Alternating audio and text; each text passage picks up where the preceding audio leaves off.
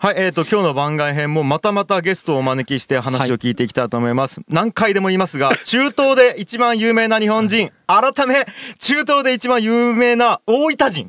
大分人、ね。大分人。大分人。大分人。高取明さん。高取明さんです。よろしくお願いします。中東で一番有名なお願いします大分人ありがとうございます。いやーすごい初めてのゲストをお呼びしての三部作。話が盛り上がりすぎて。濃ゆすぎ。ありがとうございます。濃ゆすぎ。る紹介作になってしまうマイク切ってる時に絶対流せない話めっちゃするかいらやーこれこれなんかどっかで流れたらちょっとやばいですね。やばいですね。やばいですね。ちょっとまあその時はみんななであのもう暗殺されましょう。いやいや俺は嫌だ。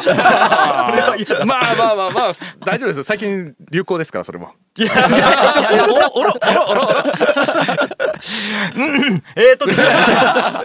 いや僕普通にちょっと聞きたいのが、はいはい。まあ今日本とサウジアラビアってめちゃめちゃ往復されてるじゃないですか。うんまあで今はちょっとあれですけどまあ、今はちょっとあれですけど、は基本的にもう7年間ぐらい往復ずっとしてる中で、ますね。まあ、僕は基本的にも日本でしか生活してないですよ。いはい。田いや田川ですよね、はい。まあ田川福岡東京しか僕知らないんですけど、はい。いややっぱ感覚の違いって結構あるんですか？文化的な違いというかうん。価値観、まずは家族すごい大事にするっていうのはまだあのおじいちゃんひいじいちゃんとかと一緒に住んでるっていう家族結構多かったりするんでちょっとあの名家というかいいところになるとマジュリスって呼ばれる部族会議やるんですよ。部族会議？クリル隊に近いところがあります。出たよクリル隊、えこの前モンゴルでな。あ出ま出してみたい。いいな。な何をするんですか？あーもう要はある意味そのそこのトップの人あちゃんと上座下座あるんですよ であのちゃんと若い人はあのそれこそ今私がこの着てる格好あるじゃないですか、はい。これってその時のコーヒー入れる人の格好なんです。このこのベシあのそうなんですね。はい。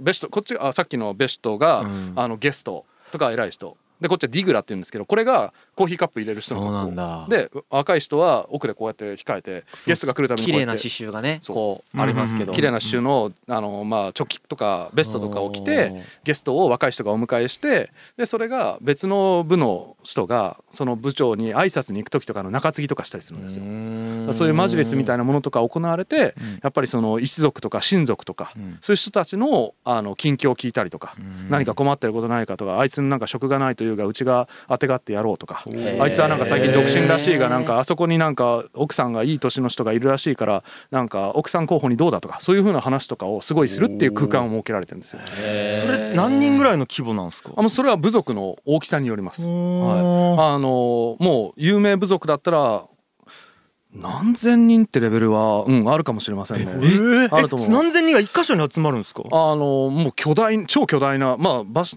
うんなんかケースバイケースなんですけど個人邸宅の時もあればなんかホテルのなんか会場使う時ももちろんあるんですけどそういうサミットみたいな。まあサミットまあ部族会議ですからね。ある意味サミットですよね。そういうのもあったりとかします。これはあんまり日本とかにはない。ないですよね、うん。なんか部族っていう感覚がやっぱり理解しが難しいですよね。日本人だと。でもあの慣れてくるとその名前の言葉でこの人イラク系かなとかこの人クウェート系かなとかなんとなく分かってくるようになってるんですよ名前まあ名字の名前からその地方をはい類推するっていう。まあね日本でも名字でできたりしますもんね。なるほどなるほど。なんか珍しいあの地名とかから来てるとか、まあ、そういうのはあるので、うん、結構そういうところ。あとあれですね公務員の働く時間短いですね。はあ8時とか9時スタートで2時3時に終わりですから、ええおー何やってんですか？そうその後何やってるの？その後家帰ってあの人によってはちゃんとお祈りをして、でその後に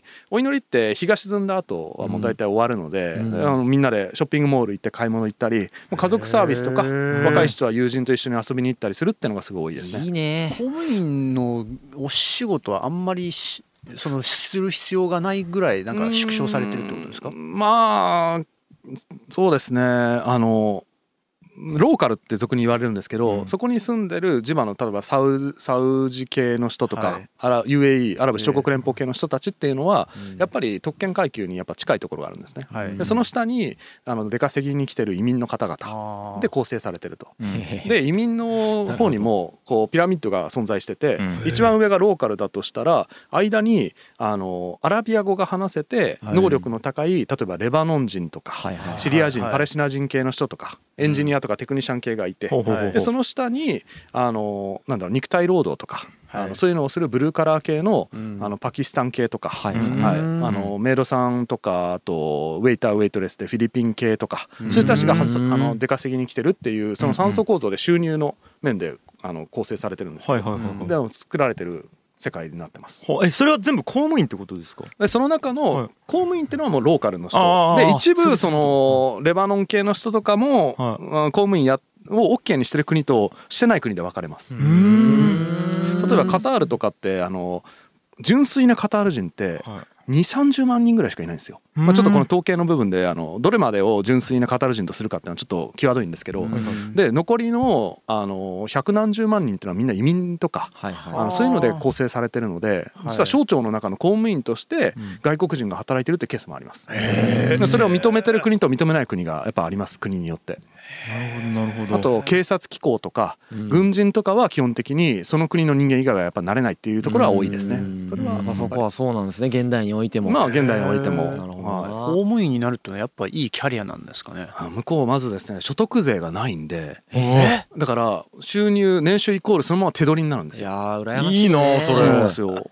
羨ましいね。でついこの間まで消費税はなかったんですよ。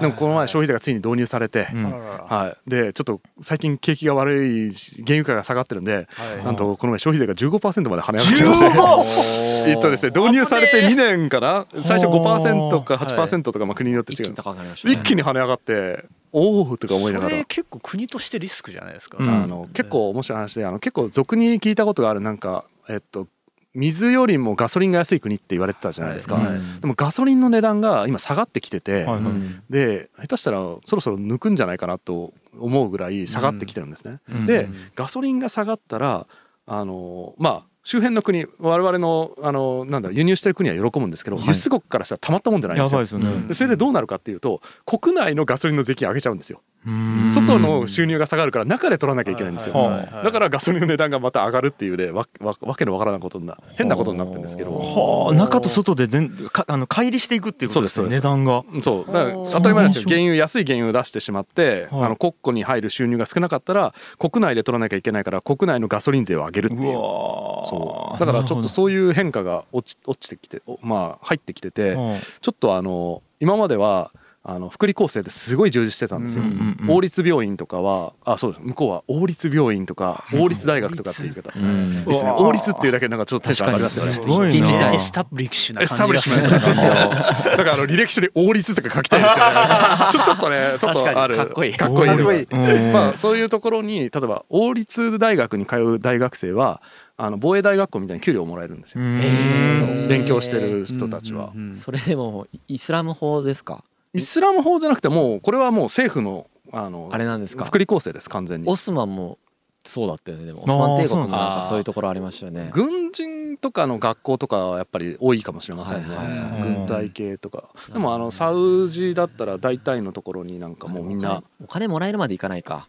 ご飯がタダで出るぐらいまでまあ宿舎とかそういうのも全部当てがわれてとか,、まあねだからそこの部分とかあとなんだろうあの例えばアラブ首長国連邦人同士で結婚したら国からお手当とか、あーそう。あのなんだろうカタールだとなんか車とか住居とか、うん。そういうところのサービスっていうのはすごい充実してます。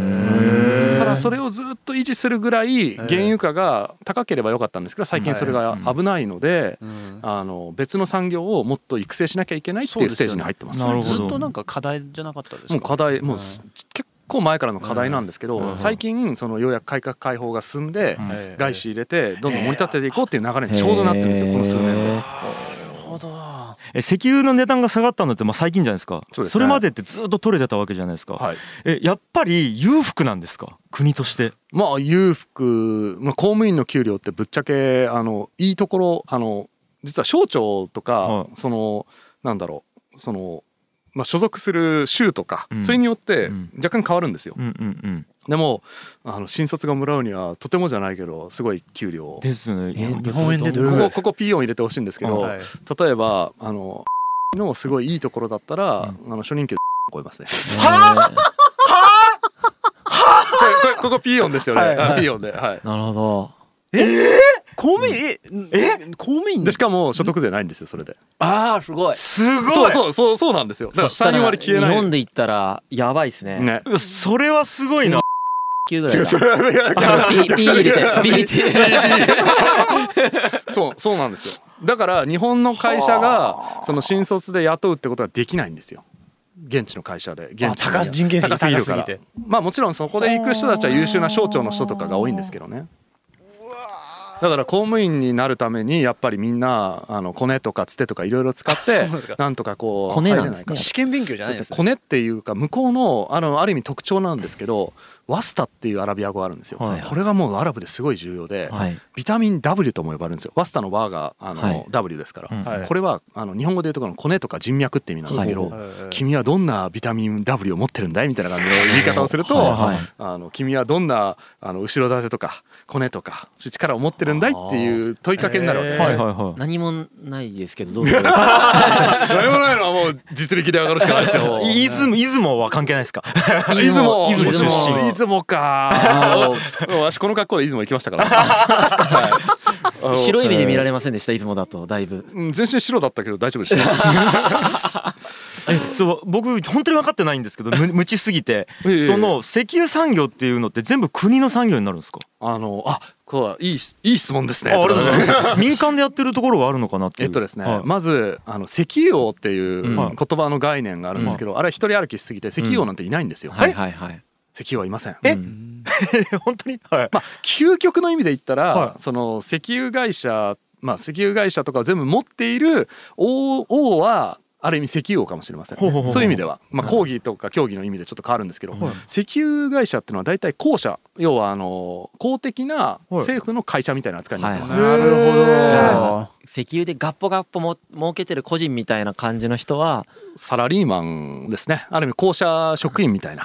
そういうイメージの方が強いですね。で、国のものってことですよね。はい、国の方にぶら下がってる石油会社。はい。まあはい。石油省とかエネルギー省とかいろんな言い方あるんですけど、そこに紐づいた公社があるっていう概念でいいと思います。じゃあゴールドラッシュと全然違うんですねアメリカのね。ああもういろんなそうですね。あのなんだろうスタンダードとかなんかああいうところがガシガシやったっていうのとはまた違う。でも国のものってことになるとその王家のものになったりはしないんですか？ある意味王家のものなんですよ。だからあのそこから全部入ったお金っていうのは一回あの王国全体のいろんなフィルターを取った上で下々まで行くわけですから。はいはいはいいはい。行くんですね。それは要は税金免除みたいな形で行ってるのかそれともなんか実際に上げる形でなんかこれはもうあの公になったから全然これ放送していい内容なんですけど、はい。やっぱり王族とかってあのいろいろ免除特権とか、うん。はい。やっぱりいろいろあるわけなんですよ。はい。本当貴族ですね。まあ、貴族でこの前ちょっとうん。あのまあ話題になったのが王族も電気代と水道代払えよっていうニュースが出たんですよ。でそれに対して王宮に20人ぐらいかなはい。王子が反対のために払いたくないって言って集まってうんであの直訴にしに行ったっていうニュースを見てあの現地のサウジ人とかが「うん電気代ぐらいは払ってほしいよね」みたいな感じで。そうまあだそういう特権階級の方々はもちろんいますし国民は総じてまああの幸福になるような福利厚生をうん。会あの会社じゃないけどまあ国家運営としてうん。マネージしてるっていうのはありますね。なるほどうん。ちょっとねこれも聞きたいんですけど王族に対して一般の方はどういう感情を持ってらっしゃるんですか？いやもうやっぱりリスペクトはすごいありますね。えー。リスペクトどういう類のリスペクトになるんですか？血筋に対してなんですかね？血筋に対してです。もう間違いない血筋に対してですね、はい。で私の中のいい、まあ、王族って言ってもはいはい。すごい、あのまあどこまで王族で捉えるかっていうのがあるんですけど、はい。まあ下手したら23万人ぐらいサウジだけでもいるんですよね、はいはいん23万人？うんもうそれぐらいいます。え意外と。あんまりレアじゃないですね。うんまあレアじゃないですね。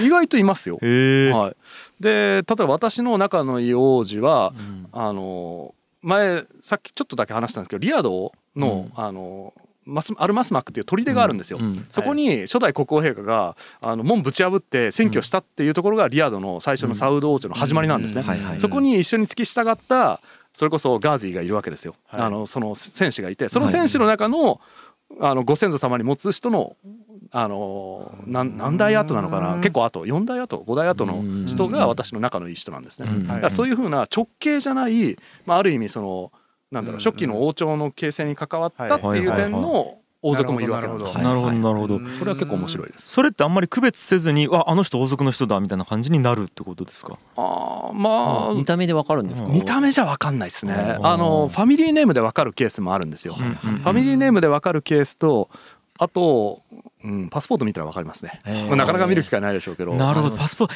明記されてるんですね王族かどうか外交パスなんですよ。ああそういうことか。違うのか違うんですね。自体が。私も見せてもらったことあるんですけどうん。外交官の方で。だから私があのあの王子に遊びに連れてかれた時に外交官ゲートで通った理由はそれなんですね。なるほどなるほど。あえその人気があるみたいなそのアイドル的タレント的なイメージなんですか？えっとアイドル的な王子も実はいるんですよ。あのちょっとさっき話した UAE のあのアラブ首長国連邦のあのハムダン、まあ、皇太子というか、まあ、ハムダン殿下と言われる方はもうすごい人気です。なぜ人気イケメン。あーそれ誰から人気なんですか？もう世界中えっと女性からって女性もしかり男性もやっぱりうん。俺たちのまあはい。リーダーファッションリーダーでもあるしやってることも乗馬だったりまあマリンスポーツだったりもうやってることかっこよすぎるんですいよけてるんですね。超イケてます。であ日本大好きなんですよ。あそうですか。お忍びで東京とか京都とか共に来てらっしゃってて。ハムラン？ですハムダン。ハムダン。ハムダン殿下。おイケメンなんかなちょっとめっちゃイケメンですよ。調べたくなっはてい、そうなんですよ。だから結構そういういろんなタイプの王族がいます、はいはいはいはい。あの普通に宗教的な尊敬を受けてる方その政治面で尊敬を受けてる方軍事面で受けてる方あとその文化関係で尊敬されてる方とか、はい、いっぱいいろんなあの分野でやっぱり秀でたリーダーの方も多いので、うん。そういう点ではすごい尊敬されてますね。うん。王家の方々はその収入はどういう収入を得て国からやっぱり支払われてて、はい、その家に応じて家に応じてそうですね。家に応じてっていうのもありますし王族は王族年金っていう仕組み仕組みがあるので生まれた時から確か振り込まれるはず。はい、その額はそのある意味ランクじゃないですけど、はい。その家によって変わるはずではい。す、はい。まあでもその金額が高い家はランクが高い。ランクが高い。まあ必然的にそうでしょうね。なるほどね。これハムダン皇太子？これ？めちゃくちゃイケメンじゃん。やばくないですか？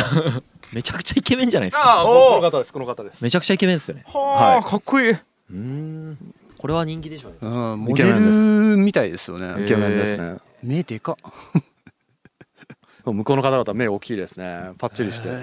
そう。そう僕が王族になるためにはどうしたらいいんですか？もう王女と結婚するしかないんじゃないですかね。結婚して？あしてしてた。俺してました。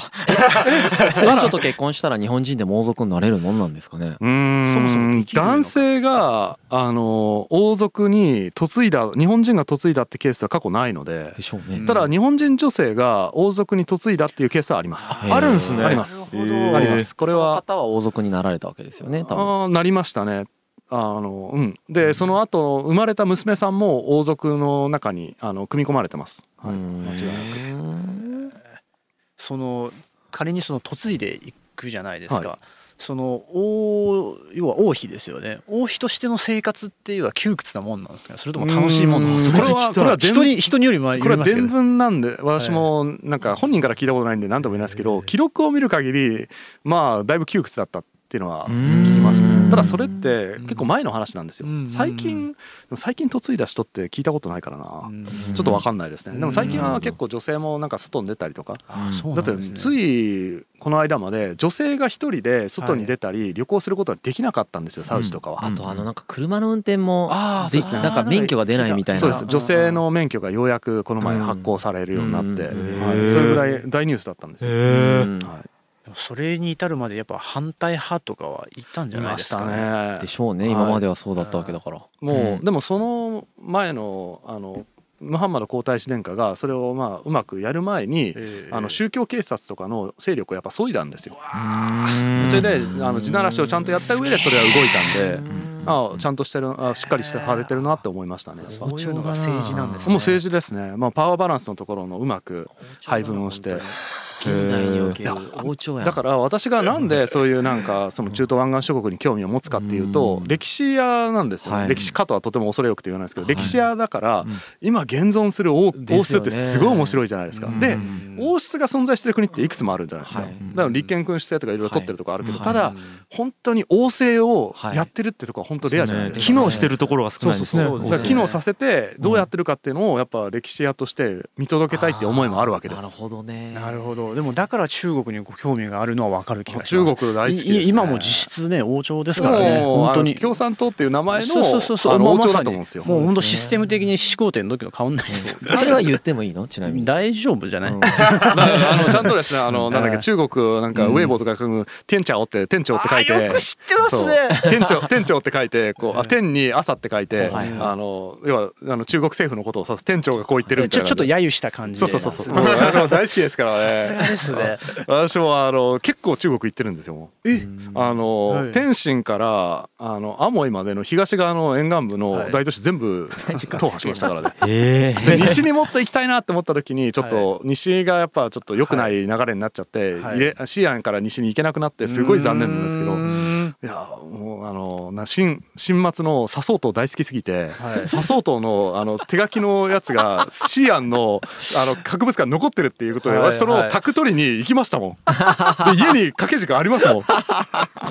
要はあの自分の推しの将軍がいたんですよ。また推しが出てきた推しの将軍のあの書いた文字が石に刻まれて残ってるんですよ。でそれの卓を取りに私そのままシアンまで行きましたもん。飛んで行って「ああ笹生島の用事じゃ!」とか言いながら。ちなみにこの格好で行かれたんですか？いやその時はあでもあそこであ中漢国でこの服着てた。格好はどうだろう？あのあれあのシアンのあのうんあの太鼓叩く兵士の格好してた。ああの、はいちゃんと。歩いてる。あやっぱ現地に適応した、ん。はい、格好をして。いや絶対中国人とも仲良くなりますよ。なりなり。よ、よしよし塗りよ。でもそうですね。私も中国の王朝とかやっぱ王朝系とかそういうダイナミズム大好きなんですよね。そういう感じなんですね。ですね。まあそんななんか中でもでもサウジの人たちって結構楽しくうん。生活してますよなんか。そうん。んななんかすごい厳しいとか思われてるかもしれないですけどアニメ見て漫画見てうん。楽しんででたまになんか百何十キロぶっ飛ばしてはい。サウジドリフトって言うんですけど向こう直線がなんか40キロぐらい続くとことかあるんですよ。そこにすっげえボロボロの車で何百キロも出してガーってドリフトして遊ぶっていう サウジドリフトって遊びがあって。毎年何十人か死んでるんですけどそれでもやってる。ひっくり返るからひっくり返る。たまにもうスピードじゃん。ワイルドスピードやってるの。マジでやってて。なえそれはヤンキーとかみチーマンみたいな人たちがやってるんですか？シャバブシャバブって言うんですけど。シャバブ？シャバブ。シャバブ。うん。シャバブっていうそうよ若者たちって意味なんですけどうん。またシャバブがなんかやってるよみたいな。若者たちがこうブーンとか言ってこうぐるぐるぐるとかなんか突然あの中央中央道路でこうぐるぐるぐるって突然カローラが回り出したらあまたシャバブがなんかやってるよとかみんなでこう言うとかえ生きて。ー面白い。最近郊外に行きましたけどね。今は中心部ではやらないですけど。俺ちょっとその辺もちょっと聞きたくて、はい。い、や僕がもし住むとしたらどうなのかなっていうのがあって向こう住む。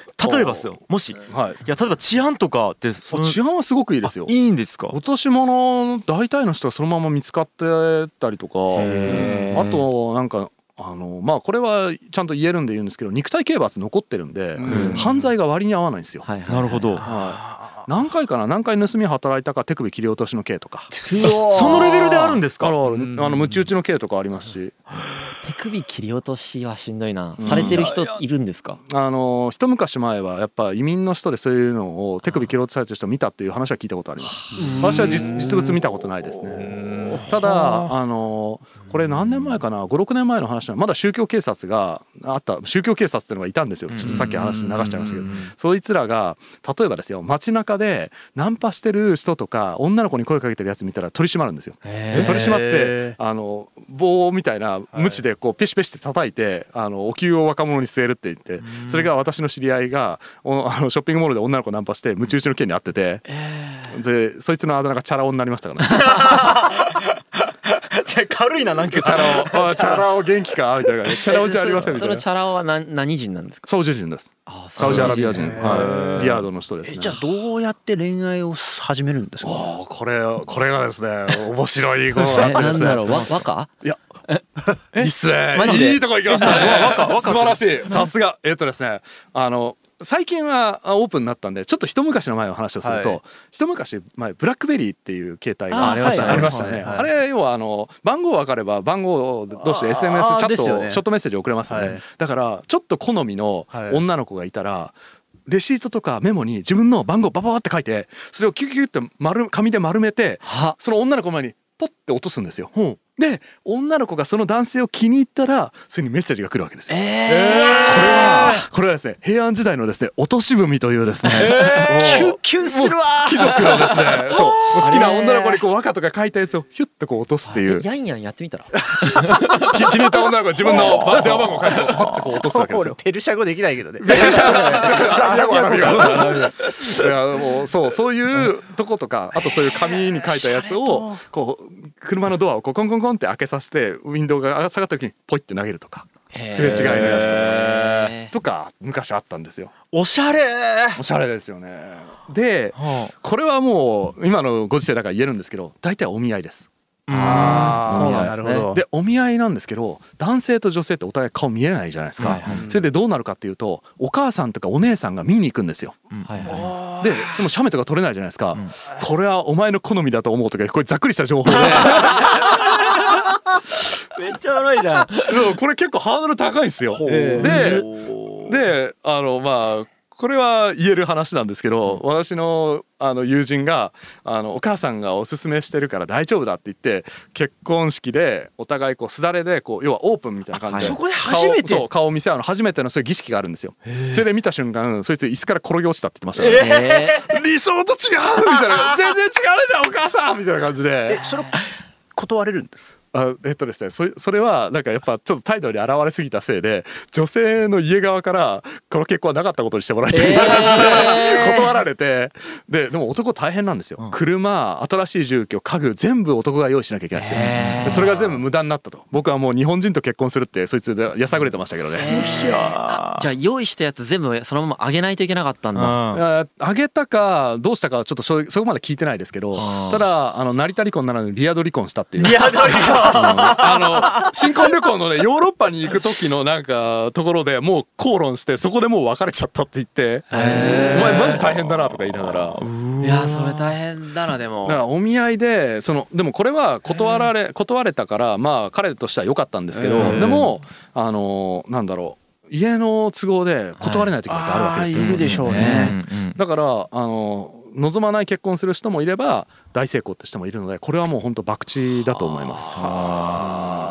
でもなんかお見合い結婚の方がいい感じで長く続くっていう話もあるじゃないですか。まあぶっちゃけて言うと家の都合あるから、うんうん家のそのなんというかなメンツが関わる問題ですから、うんうんだから断れない離婚できないっていうケースももちろんあるんでい。やでもなんか恋愛結婚の方が幸せになれるとは限らないなと僕思ってるんですよ。かたくなにここ主張されますよ、いや僕あの SNS で奥さん募集して交際期間ゼロ日で結婚してめっちゃ今幸せなんですよ。おおそう。だからなんかそっちの方がいいのかなと思ったりどうしようしてて。自分独身だからどうしたらいいんだろうかあ いやいやいやいや。いやだからそれも一個の募集中です。募集中あのカメラに向かって言っとく。募集中です。こんなんでよければ。まあ。そうなんですよね。いやだからそれももしかしたらあのなんていうんですかねこう幸せになるための一個のシステムなのかもしれないなって思ったって話ですなんか。確かに。はい。でも最近その SNS, SNS を使うようにはい。なってきてるっていう事情もあって、ん。はい、でもまあそのもっとそう今流行る前のはい。そのなんだろうある意味のその出会い系サイトってすごくて、はい。あのみんな目しか見えないっていう。でその目見ながら「俺この子可愛いと思う」って言って俺はこっちの子だと思うみたいな感じの なんかねくだらないことやってましたよ。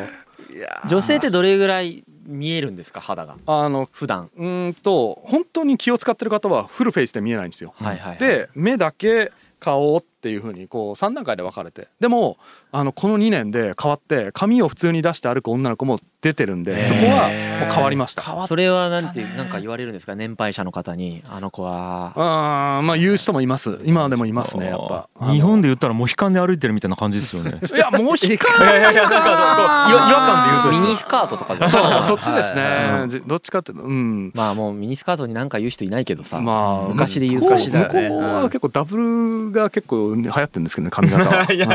まあそれは置いといて要はなんかこう違和感あるじゃないですか。普通にモヒカンで歩いてたらうわって思うじゃないですか。あそういそんなうタイ感じのプのなんはいか特殊性というよりかははどっちかというとハレンチなみたいなそういう風になるのでミニスカートって例えの方が正しいと思いますね。ティーバッグ。ティーバッグいや 肩かノースリーブみたいな。ノースリーブ。そそっちに近いかな。でもやっぱ私もあのなんだろうパレスチナあたりにずっとあの生活して、うん。あの日本に帰ってきた時がちょうど夏初夏ぐらいだったんですね、そしたら女の子の太ももとか、はい。この肩とか見た時キャーってやっぱり一緒になったんですけど2日経ったら慣れちゃいましたね。逆にムスリムの方が初めて日本に来られる時にその今言ったようなその多分体験するじゃないですか、はいはい。ど どんな気持ちなんですか？いやまあそれははちょっとテンション上がるんですけどただ彼らヨーロッパとか結構行ってるんであその点で考えるとそのとあの特殊性があるわけではない。経験経験者なんですね。慣れてるわけですそう。あとほらドバイとかドーハとかってそういうのはオープンだったりするので、だからよほどのなんかガチガチのベドウィンじゃない限りはそういうことないと思います。ね、うん今今時は。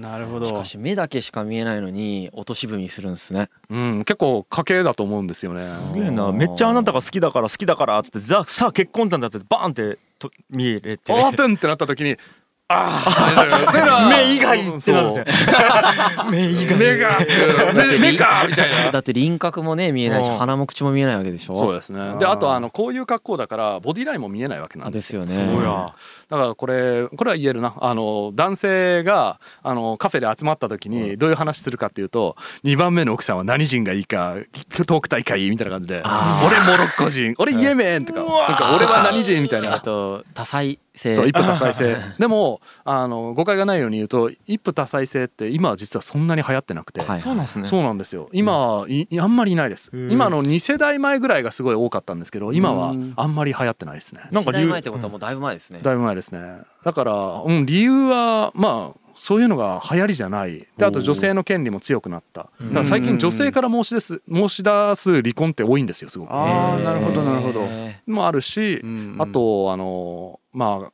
なんというか収入面の問題とか昔みたいにその福利厚生とか目を増やせよで政府が支援がガンガンしたっていう時代じゃないので、うんそういう理由でも増えない。ああお金の理由もあるいるっちゃいるんですか？やっぱ若いいますね。人でもは2人い。目法律的にはできる4人目ぐらいまで4いける。人までできます。はい。4人以上はダメですね。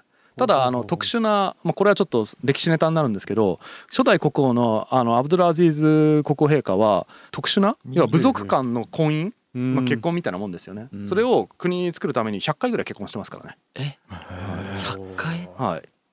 要は各部族とこの連帯してこはい。の一つまとめてこの Kingdom of Saudi Arabia 作るぜってことなでるほど。ある意味の婚姻ですよね。あのハプスブルグじゃないですけど、はいはい。はい。そういうのを取ったっていうのはありますけど、親族親族増やしたってことですね。そうですね。でそこの有力部族からの奥さんと結婚して生まれた子供たちが2代目からその3代目4代目とか続くその権力闘争、まあ、王国内のですね。それによって王族のあの派閥が変わるんですよ毎回。えい3人奥さんいたら家どうなったんやろ？しかもちゃんとイスラムの方で分け隔てなく接しなきゃいけないと。だから誰かに腕時計を1個あげたらその4人目までの奥さんに全員ちゃんと腕時計あげなさいっていうようなそういうマインドのこと書かれてるんですよ。だから平等に扱わなきゃいけない。あちゃー。で私のまあ、うん、言えるなこれは、うん友人で、はい。えっとね2番目と4番目が結託して、はい。1番目と3番目が結託してなんか家の中がめちゃくちゃになってるってへこんでた友人はいますね。ヒルトラじゃねえか。そうそう。結託して何をするんですか？いやだからもうなんかあの1番目と3番目の残言をするとかなんか悪いこと言ったりとかなんかこう連れ回して争って。るわけですねそう争ってなんかこうそっちの方に行かせないようにするとかそういろいろ。わなんかあ中国王朝みたいな。俺俺もう疲れたとか言ってなんかもう俺なんか一人になりたいとか言ってうんごめんかわいそうだなとかそんな会話をしたりとか。離婚はできるんですねいや多分家の事情でできない。あ家の事情か。そいつ結構いい家の人なんでできないっていう。心が休まるところがないとか言って。もう5人目作るしかないですね。5人目は法律的にアウトなんで。あそうなんすか？ダメです。4人まで。4人です、うんシャリア法っていうイスラム法の中で4人がマックスなんです、そういうのがあるんですね。はいだからそう必ずしもなんかみんななんか「お一夫多妻」とかネタにするんですけど、必ずしもいいもんじゃないし、うん。それは双方にとってあの辛い時もあればもちろん大成功の人もいますからね、うん。そこは一概に言えないですね、うん。そんな家庭事情もあります。よすげえないや結構特殊。ーすごいなそれそれ要はあのかす稼がないといけないじゃないですか。はい。で向こうって働き方ってなんか例えば株式会社みたいなものってあるんですか？ありますあります。普通に会社を立ち上げて起業してみたいなことってあるんです最近今はそれが流行りで、はい。中小企業庁っていう賞が作られて、はもっとスタートアップ作らなきゃいけないよねっていう流れになってきてるんですよ、一緒一緒一緒。一緒一緒一緒。一緒。一緒でなんかこう新しいなんか産業とかまあねやれドローンだとかやれプログラミングだとかやれロボティクスだっていうふうに国がこう頑張ってやってます。ちょっとサウジの王家の方古典に出資しないですか？